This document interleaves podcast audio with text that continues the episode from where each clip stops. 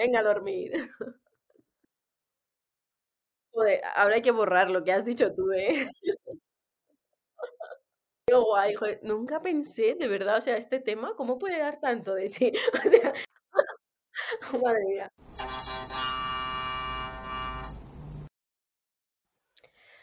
Hola, esto es un episodio de Sumergencias, el programa donde surgen conversaciones que no han sucedido antes. Es un espacio en el que dar voz a aquellos proyectos, a aquellas fricadas y reflexiones que se escapan de las fronteras habituales. Vamos, que toda persona que, que pasa por aquí tiene que contarnos una historia suya que quizá no es la historia por la que más se le conoce, pero que seguramente no nos va a dejar indiferentes.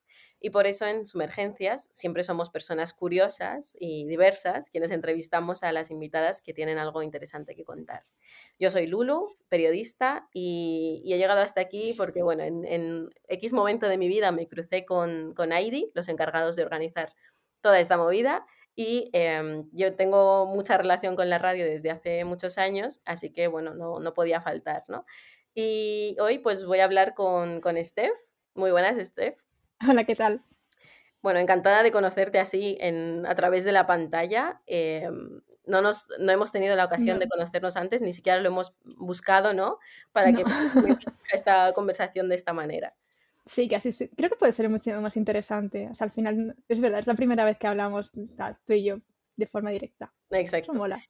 Y pues yo para ir un poco, para que te, también te ubique la gente, ¿no? Eh, Steph, yo lo poco que sé de ella es que es eh, XR Product Designer y hoy vamos a hablar sobre todo de su cara B, pero antes de pasar a esa cara B, lo primero, eh, me gustaría que nos cuentes un poco qué es eso de XR Product Designer, qué es eso que haces en tu día a día, ¿no? En tu trabajo. Bueno, al final creo que se puede resumir más como metaverso, que es, que es la palabra que está, digamos, en la, en la, cabeza de todo el mundo. Al final, pues, para, para desarrollar ese metaverso hacen falta diseñadores, diseñadores de producto y digamos que ahí en ese, en ese pequeño lugar entre el, desarrollo del producto y el desarrollo del negocio, pues ahí estamos los, los XR Product Designers, ahí creando un poco, eh, eh, reconciliando un poco el, el metaverso con el usuario son estos, estos nuevos eh, trabajos, ¿no? Que yo cuando digo que soy periodista, pues a la gente normalmente eso le queda claro así a la primera, pero cuando dices que eres eso, supongo que a tu madre, por ejemplo, a tu padre les, les cuesta entender, ¿no?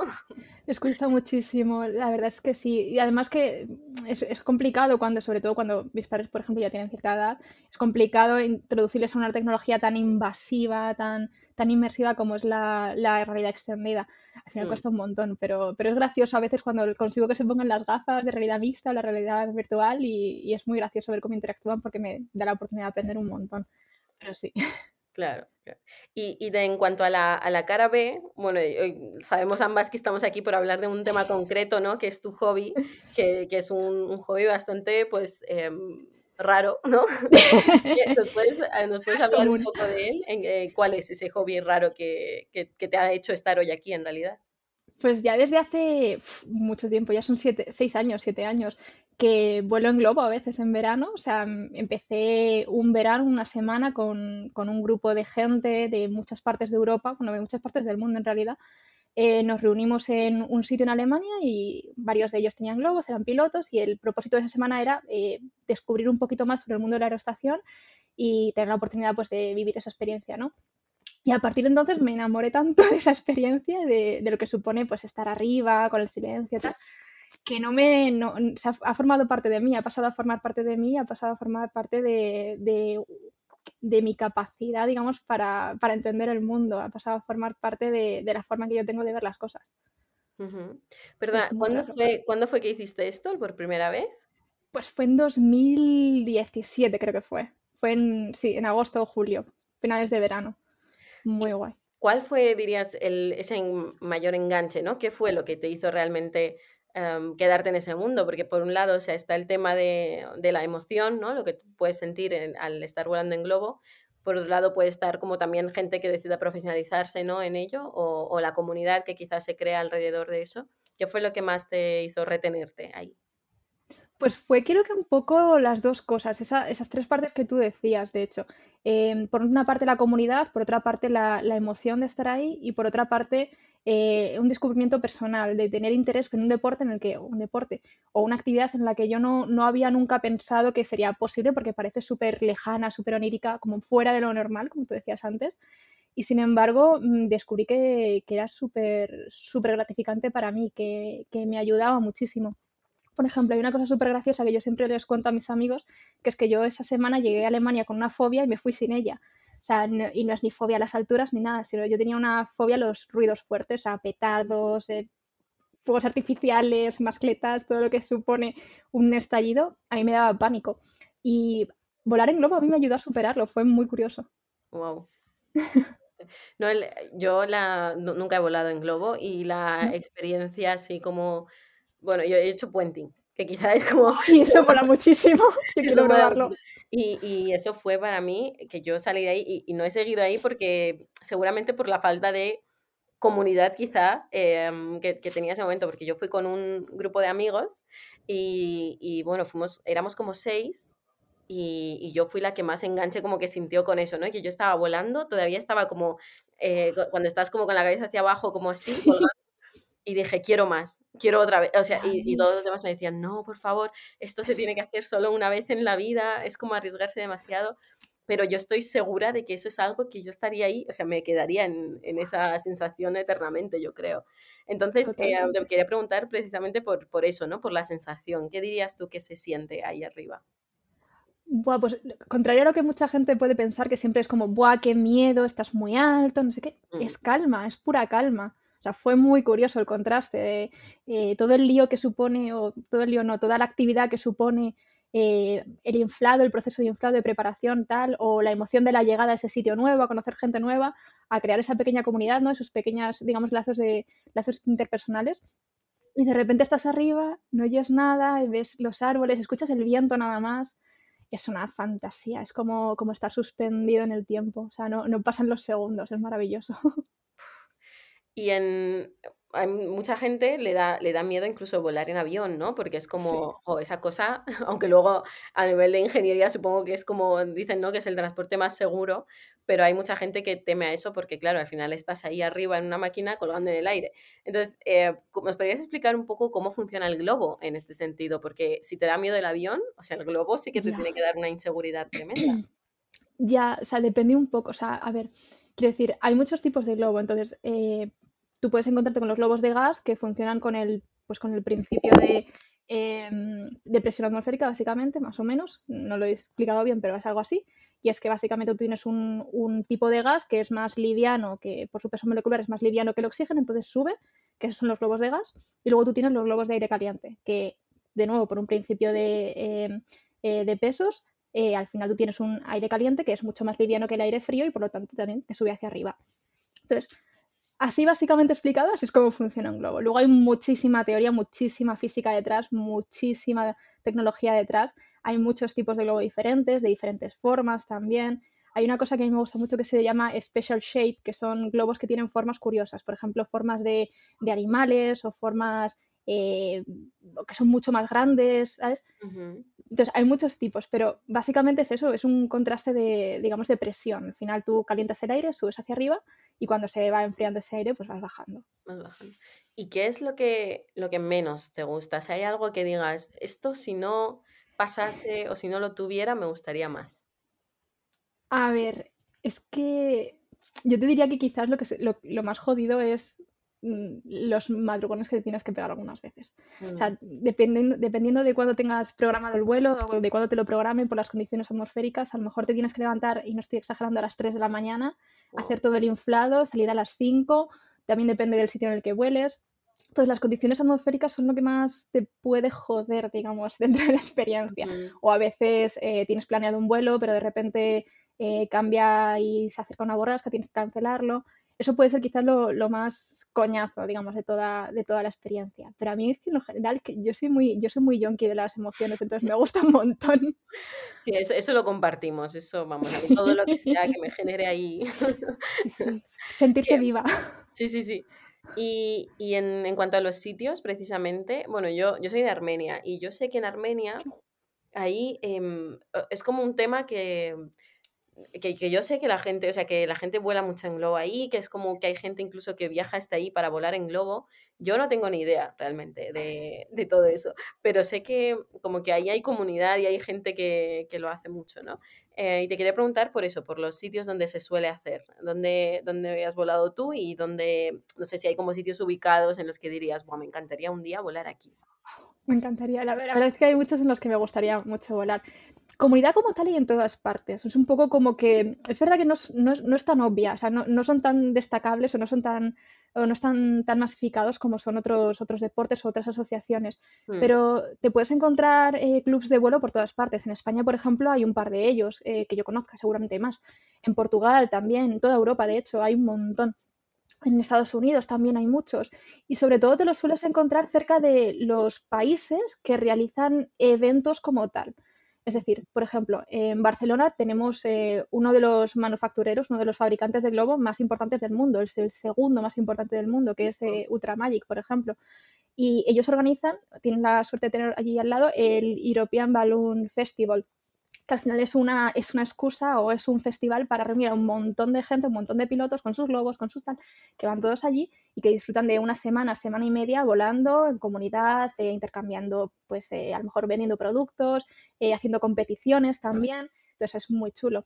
Sobre todo en Europa del Este sí que te encuentras muchas más asociaciones, porque es, digamos que es más fácil volar allí por las condiciones meteorológicas, porque al final en España es un clima súper super extremo, súper eh, digamos, africano en ese sentido, ¿no? Como muy, muy tropical.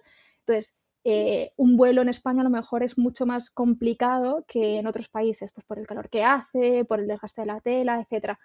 Em, y luego, por ejemplo, en, en, Estados Unidos hay otro, hay otro evento que es el Albuquerque Balloon Festival, que también es uno de los eventos más importantes del mundo y que es en Nuevo México, ¿sabes? Curiosamente. Y ahí se reúnen también un montón de gente, todos que vienen de muchas partes del mundo. Te estoy hablando a lo mejor de que cogen su globo, se vienen en ferry o se vienen en avión, lo traen y están allí volando durante mucho tiempo. Además, estos eventos son muy buenas, muy buenos lugares para eso, para pues em, conseguir sponsors o hacerte ver o las competiciones, ¿sabes? O hacer, digamos, contactos, porque si lo que, una cosa que tiene esta comunidad es que mm, tú puedes formar parte de un equipo y estar trabajando mucho con un piloto, pero que te viene otro y te dice, oye, ¿te vienes conmigo la semana que viene porque necesito a alguien más? Vamos para allá. O sea, una de las experiencias que a mí me pasaron que como que fue lo que me hizo abrir mucho la cabeza fue eh, un día que estábamos eh, preparando todo para el inflado y había pilotos que no conocíamos con nosotros y había uno que estaba teniendo problemas porque su, su crew, su equipo era como muy, muy noob, no, tenía mucha experiencia. Y veo que están teniendo problemas para, para montar la parte de, del quemador, la, la, sujeción del quemador. Entonces, yo lo vi y dije, no pasa nada, corro yo para allá, me subo a la cesta, les ayudo, no sé qué. Y a la que termino de ayudarlos me dice, oye, ¿tú sabes conducir? Y yo, sí. ¿Te importa conducir? Es que no tenemos conductor. Y yo, venga, vale, conduzco yo. Y así fue, o sea, al final es una comunidad súper abierta y como basada en la confianza al final. Es como muy pequeña en ese sentido, se conocen todos. Sí, te iba a decir que, hay que, que tienen que tener mucha confianza, ¿no? Que precisamente esa palabra, ¿no? El valor de la confianza para poder también de repente conocer a alguien y decirle, oye, puedes conducir tú, ¿no? Y, sumado a eso, ¿qué otros valores dirías que, que comparte la gente de, de la comunidad, ¿no? Porque al final me has hablado de países muy distintos, eh, es algo que se comparte, no, no, está como focalizado en un país en concreto, sino que eh, sucede en todas partes, pero hay como valores concretos entre la, la comunidad. Aparte de la confianza, que esa ya me ha quedado claro. Al final sí, es un, es un ejercicio, digamos, de confianza, es una, es una cuestión también de mucha pasión, de pasión por lo que haces, incluso de tradición muchas veces, porque te encuentras a pilotos que son a lo mejor tercera o cuarta generación de pilotos. al final es algo que, es parte de, las raíces de una persona y cuando lo vives desde, desde dentro, desde muy pequeño, es como natural que vayas hacia adelante. Entonces, por eso es muy fácil encontrar esa, esa confianza, porque al final todos se conocen, todos llevan mucho tiempo atrás en las espaldas. Y luego también los eventos unen muchísimo, porque al final es eso, están basados en el joder, o sea, salvando las distancias, o sea, no es un deporte peligroso, pero no deja de ser un deporte en el que estás a mucha altura. Necesitas primero confianza en tu equipo y saber que la gente que está en tierra lo va a hacer tan bien como la gente que está contigo en la cesta, que te van a escuchar, como piloto me refiero, que te van a escuchar, que van a atender tus indicaciones, como que si ves que alguien está en apuros, pues como la ley del mar, ¿no? Si está alguien en apuros, ve a ayudarle en la medida que puedas. Entonces, es, un, es eso, es confianza, pasión y, sobre todo mucha generosidad por parte de, todos. ¿Y crees que eh, volar en globo puede tener algún impacto positivo o que es algo más lúdico que no tiene por qué ser peor en realidad, porque yo, por ejemplo, soy una persona que, el juego a mí me apasiona, o sea, yo necesito jugar y, eso puede ser puenting, eso puede ser, me da igual, ¿no? Lo que sea, pero, pero para mí es, al final es, es lúdico y es un juego, es un entretenimiento, pero ¿tú crees que puede tener esto un impacto más allá?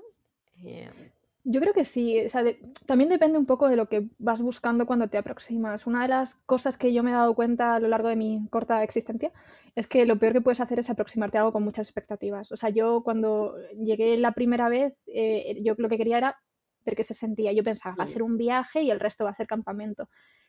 Eh, no, fue levantarnos a las tantas todos los días y acostarnos a las tantas todos los días. Y a mí me dejaba muy cansada, pero muy feliz, extrañamente feliz. O sea, porque al final es una disciplina o una rutina que te ayuda a ti como a, digamos, a establecer una, un cierto orden dentro de tu vida. Hmm. Y también a enfrentarte a ciertas cosas. Por ejemplo, pues eso, yo llegué con una fobia y me fui en ella, algo que no me lo esperaba. Pero al final me hizo ver que hay cosas que parecen muy peligrosas, que no lo son tanto, sino que es más el miedo y la percepción que tú tienes de fuera. Yo creo que, que es un poco como cualquier deporte en el que te, superas a ti mismo y dices, mm. no sé cómo hacer esto, pero lo voy a hacer. Y te y sientes, bueno, esta, esta cosa que de pequeñas, bueno, de pequeñas y de mayores también nos pasa, ¿no? Muchas veces de como querer evadirte de la realidad, de querer alejarte de, de tu contexto. Entonces, de alguna manera te convalida esto, ¿no? Imagino, porque es una sensación, supongo, de alejarte también de tu realidad. Sí, totalmente. O sea, quiero decir, tú puedes estar mm, súper jodido porque te han suspendido el examen de mates o porque tu jefe te va a echar una bronca el lunes, pero el momento en el que te subes a la cesta es cuestión de, crudamente y no tan literal, pero es cuestión de vida o muerte. Es decir, tus manos están, o sea, tu vida está en las manos de tu piloto, más le vale hacerlo bien y que no pase nada. Pero hay muchas medidas de seguridad para evitar que eso, que eso no ocurra, lógicamente. Y una cosa que todos tenemos en la, en la cabeza cuando, cuando estamos arriba es eh, seguridad ante todo, los problemas se van a otro sitio, estamos aquí, estamos de chill, nos hemos subido un jamoncito para comer mientras tanto, nos hemos subido unas tostadas, vamos a disfrutar, ponemos un poquito de música y todos relajados hasta que llegue el momento de volver a casa. O sea, es una cosa, es una cosa bastante, bastante filosófica, y bastante cruda en ese sentido, como que te ponen en orden tu, tu perspectiva, se ponen... Mm. Eh, en orden tus prioridades y, dices, vale, ya, se acabó. Este espacio es mío y no me lo quita nadie. Claro, claro, claro. Es que además como que supongo que te sirve como para poner también una escala, ¿no? De, de, los problemas que puedas tener en ese momento, porque al final verlo todo desde arriba, cuando nos pasa, ¿no? Cuando estamos en un lío, como con la cabeza enredada y de repente necesitas verlo desde fuera, ¿no? Mantener como una distancia con el problema, verlo desde lejos e intentar como para encontrar la solución de una manera más fácil, ¿no? Y supongo que esto incluso físicamente te puede aportar. Uy, la verdad es que sí. O sea, yo, yo lo recomiendo mucho en ese sentido, en el que te ayuda mucho a, poner en orden tus prioridades y sobre todo es, tan físico. O sea, a mí me gustan mucho las cosas que se vuelven muy físicas porque al final trabajas mucho con tu cuerpo y eso quieras que no, empiezas a liberar endorfinas y empiezas a sentirte mucho mejor contigo mismo. Y en este caso es por esas dos vertientes, por la vertiente más mental y por la vertiente más física. A mí me parece como la perfecta combinación. Es como, no sé, como las carreras de coches o algo así. Sí, sí, sí. Y en el, y, cuánto, o sea, yendo un poco a algo más práctico, pero ¿cuánta, ¿cuánto suele durar? ¿Cuánto suelen durar los vuelos? ¿O es muy distinto eso? depende un poco, o sea, tú, dependiendo del peso que lleves, digamos, en la cesta, tú al final vas a necesitar más aire caliente o menos aire caliente para subir o bajar. Entonces, lo que tú economices ese, ese combustible para ir quemando eh, el aire, pues es lo que te va a durar el, vuelo. A lo mejor eh, una cesta de cinco pasajeros, de cuatro más uno, o sea, cuatro pasajeros y un piloto, eh, puede ser una hora de vuelo, dos horas de vuelo, si tienes cuatro bombonas, que es lo que sueles llevar, cuatro o cinco. Em, sin embargo, los vuelos de gas, por ejemplo, los vuelos de gas son todos tenemos en la cabeza esa imagen de, Willy Fogg con la cesta, con las bolsitas, ¿vale? Esos serían, digamos, que los globos de gas. Y suelen estar cargados de helio. Claro, mientras tú no liberes ese helio, tú no bajas. Y si ves que estás bajando y quieres seguir subiendo, pues lo que haces es liberar lastre, ¿no? Pues dependiendo de lo que tú economices, ese lastre con ese globo, con ese helio que te queda adentro, pues es lo que dura. Pero hay gente que se ha tirado mejor tres días, cuatro días y hay más. O sea, quiero decir, hay, seguro que hay cifras que se me escapan, ha habido una persona, bueno, un par de personas, varias personas en realidad, pero hace 25 años o 20 años de la primera vuelta al mundo en globo, como tal, Entonces, hay, hay muchas formas de economizar esa duración. El vuelo que yo, más largo que yo he hecho han sido como 5 o 6 horas en un vuelo de gas, que yo he tenido el, honor de volar en, un globo de gas. Y de así de compartir, bueno, me hablabas de la vuelta al mundo en globo, pero no sé, si pudieras compartir como algún dato curioso en ese sentido, de, no sé, por ejemplo, alguna experiencia o algún dato así que te haya llamado a ti la atención. Ay, pues hay muchos, la verdad. No, sé, no sabría muy bien cuál, cuál escoger de primeras. Mira, o sea, así como curioso, dato curioso, o sea, yo soy de Extremadura. El primer vuelo documentado en, en España, perdón, de globo, eh, fue en Extremadura. fue además muy cerquita de mi pueblo, que eso me llamó mucho la atención. Y así de experiencias como que me hayan marcado mucho, me acuerdo de, de una vez que estábamos, eh, estábamos haciendo una especie de juego que era eh, Follow the Fox, digamos, ¿no? Había un globo que era el, el Fox, el zorro, y el resto de globos lo que tenían que hacer es eh, aprovechar las condiciones medioambientales para seguirlo. Claro, tú un globo no lo puedes propulsar como tal, tú alcanzas una corriente de viento y dejas que esa corriente te lleve, por eso se calienta y vas más arriba o más abajo. Y entonces recuerdo que ese día yo iba en el, en el primer globo, yo era el Fox, Em, aterrizamos, pusimos un target y lo que tenían que hacer era eh, lanzar un, peso para, aproximarse lo máximo posible al target, como un tiro al blanco. Y recuerdo que muchas veces cuando aterrizas, aterrizas donde puedes o aterrizas en campos. Suelen ser campos públicos, pero también puede haber propiedades privadas. Y normalmente no pasa nada, pero hay veces que los granjeros se enfadan mucho porque a lo mejor has aterrizado donde no querían o simplemente tienen un mal día o lo que sea. Y recuerdo que esta vez, curiosamente, se nos acercaron, la gente siempre se acerca con mucha curiosidad, además, y son súper agradecidos cuando, cuando les explicas y tal. Pero se acercaron eh, en coche y eso nos sorprendió, dijimos, nos vienen a echar una bronca que te cagas. Mm. Pero no fue eso lo que pasó. Eh, estuvieron hablando eh, esto fue en Austria, entonces yo no me enteraba del pago porque yo no hablo alemán. Estuvieron hablando un rato y viene nuestro, nuestro piloto y dice, vamos que nos van a invitar a cervezas. Y yo, ¿eh? Y nos fuimos todos a aterrizar en el resto de globos, nos, desmontamos todo y tal. Y salvo conductores, lógicamente, estuvimos tomando cervezas con ellos en su granja, hablando, charlando durante un buen rato, tenían gatitos por ahí. O sea, fue una, fue una cosa súper bonita. O sea, ese tipo de cosas que te suelen ocurrir, eso cuando aterrizas en casa de alguien sin venir a cuento. De repente. Sí, dices, hola, estoy aquí, ¿qué tal? Qué fuerte. Hay, de hecho, en Armenia hay una peli que es como que es como un estadounidense que aterriza en Armenia, como que aterriza y pensando que, que tiene que aterrizar en Turquía y termina en Armenia, entonces bueno, es uno, entonces eh, va un poco por ahí, pero, pero no le reciben tan bien, porque vaya. no termina tan bien, luego termina bien, pero al principio no. Em, vaya. Y si una persona, por ejemplo, está escuchando o viendo y, y, dice, jo, pues qué ganas de probar esto, ¿no? ¿Cómo, ¿Cómo podría empezar? ¿Qué tendría que hacer para introducirse?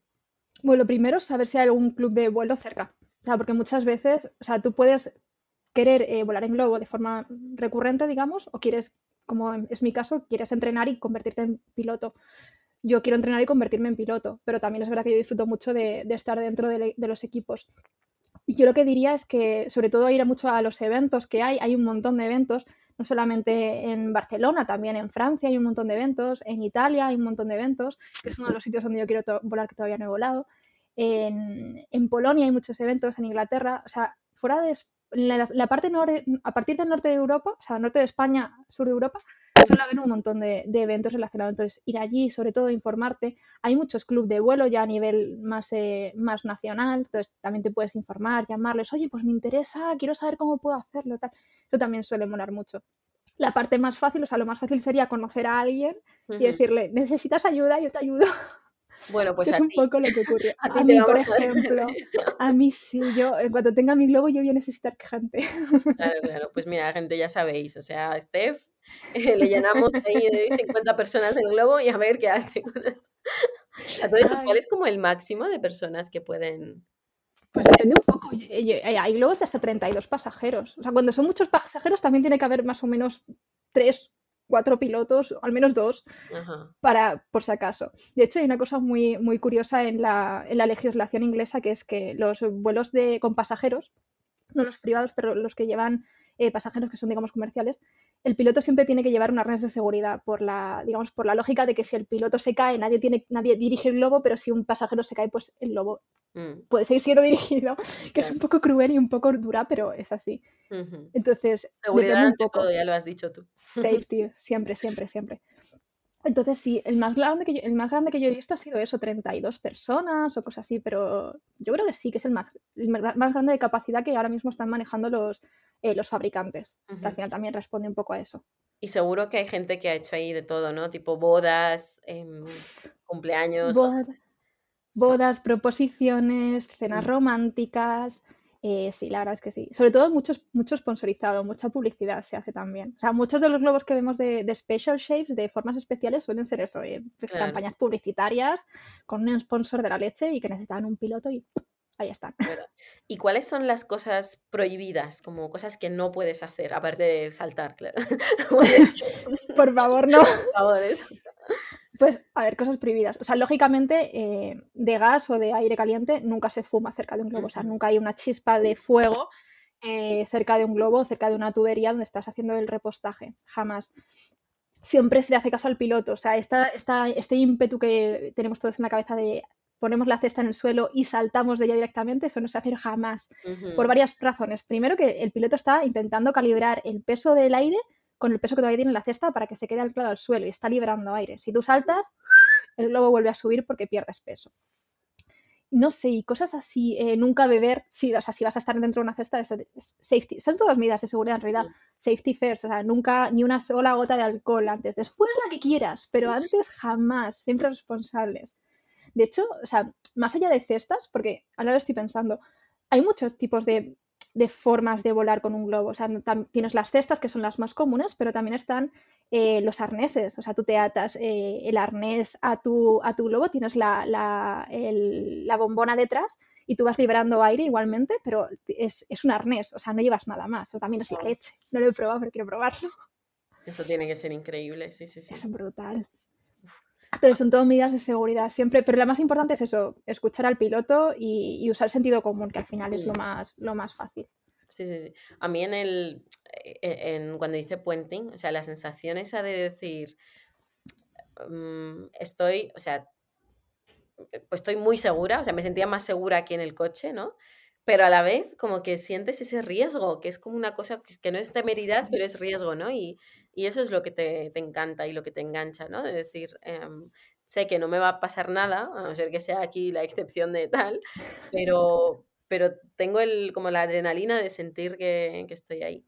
Y de, bueno, quería aprovechar también un poco volviendo al tema este de antes de los lugares y espacios y tal.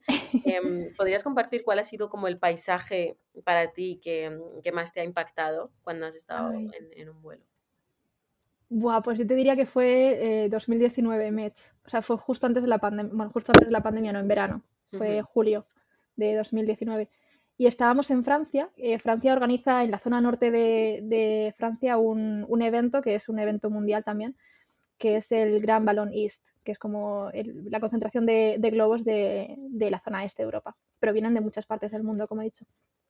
Y recuerdo estar eh, una mañana eh, a las 5 de la mañana, pero claro, ya estaba amaneciendo, o las 6 de la mañana eran, con el globo inflado, con un montón de niebla, pensando, no vamos a despegar ni de coña.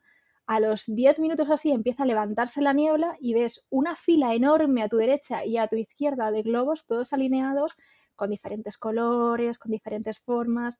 Luego más adelante había otra fila y luego otra. Este año no hemos batido el récord, pero estuvimos a dos globos de hacerlo Ay, que fueron como, eran como 400 y pico globos, o sea, era una auténtica burrada.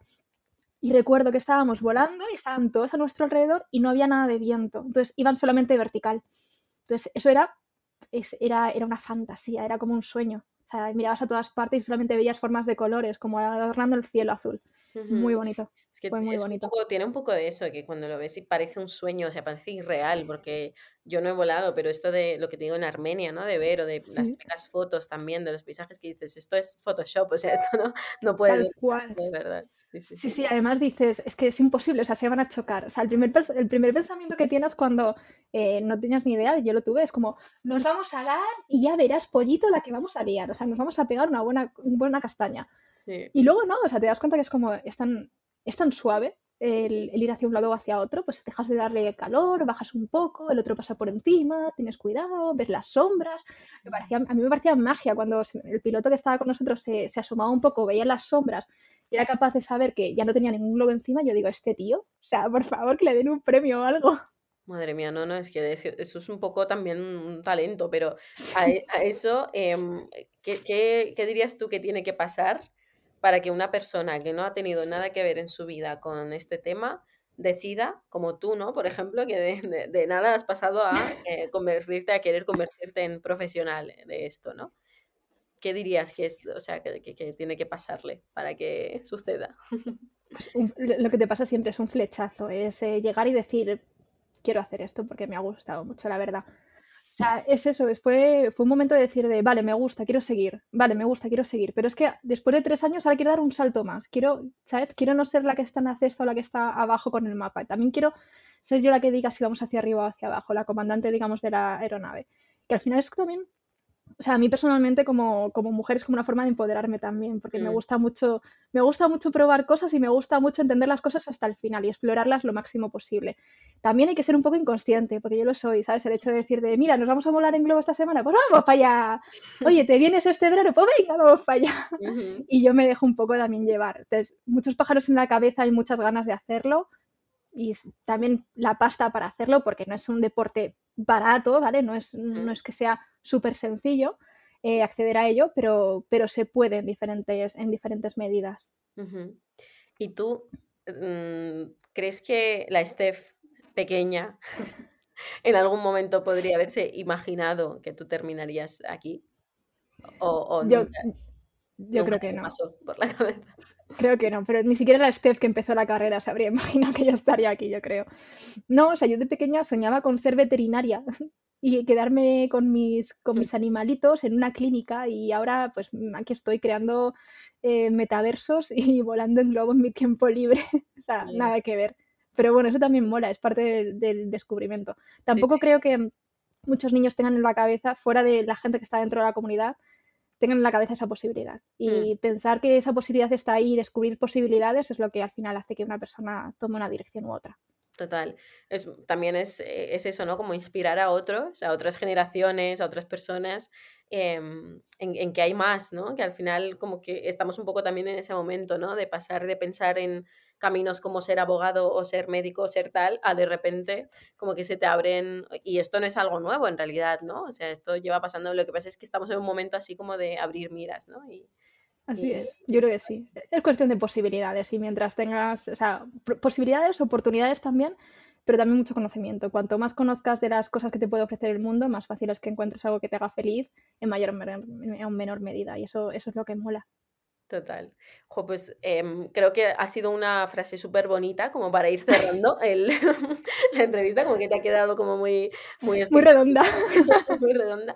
Así que, que nada, Steph, que muchísimas gracias, em, porque me ha encantado escucharte. O sea, jamás me habría podido imaginar eh, mm, que estaría un día de repente entrevistando a una persona hablando sobre volar en globo. O sea, no que se me había ocurrido pero, pero lo he disfrutado mucho, así que gracias. Ay, muchas gracias a ti. A mí me ha gustado mucho también charlar contigo, me he sentido muy a gusto.